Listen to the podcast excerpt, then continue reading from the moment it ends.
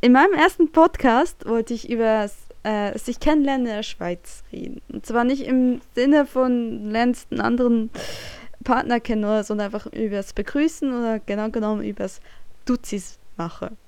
Ihr fragt euch sicherlich, was das jetzt ist.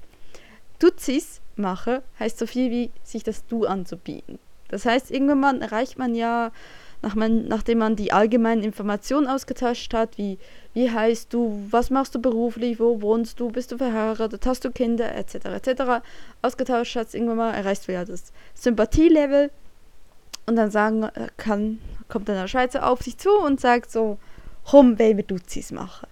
Das heißt dann, er bietet dir das Du an. Das könnte dann so in etwa vonstatten gehen.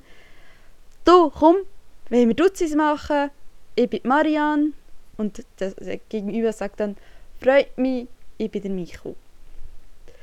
Das ist ein Duzis machen.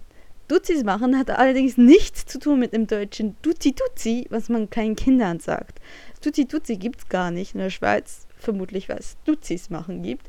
Wenn wir Kleinkinder so ein bisschen was, oh, Duzi Duzi machen wollen, dann sagen wir Kuckus, Kuckuseli. Und das heißt dann so gut wie, guck mal, guck mal hier. Und hat nichts mit Duzi Duzi zu tun oder Duzis machen. Aber Duzis machen ist so ein Ausdruck, den man halt gebraucht, um zu sagen, ey, ich kenne dich jetzt schon eine Weile, komm, du kannst auch meinen Vornamen nehmen. Und dann ist man quasi eine Stufe weiter.